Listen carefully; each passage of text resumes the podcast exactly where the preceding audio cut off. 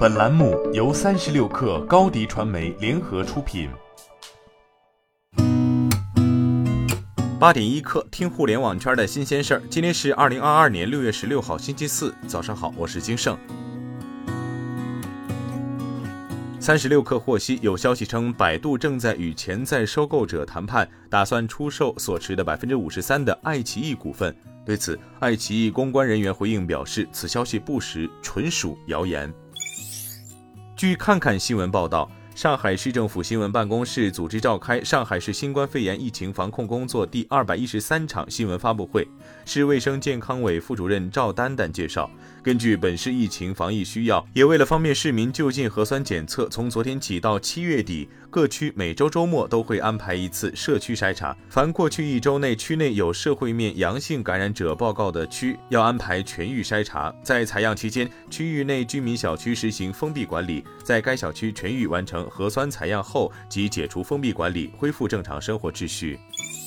华为轮值董事长胡厚昆在华为伙伴暨开发者大会二零二二上表示，华为内部一直有人员调整的要求，最近的组织调整加快了内部员工的流动。从今年开始，华为干部和员工的绩效考核中增加伙伴满意度选项，将适当降低过去考核权重中销售业绩的比重。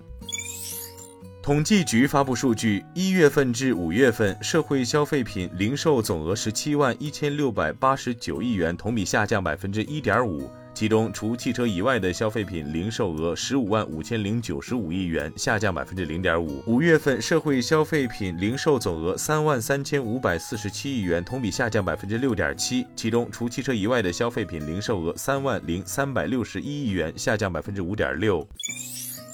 据环球网报道，综合美联社和当地媒体报道，微软公司于昨天永久关闭 IE 浏览器。微软公司向用户推荐使用该公司在2015年推出的 Edge 浏览器。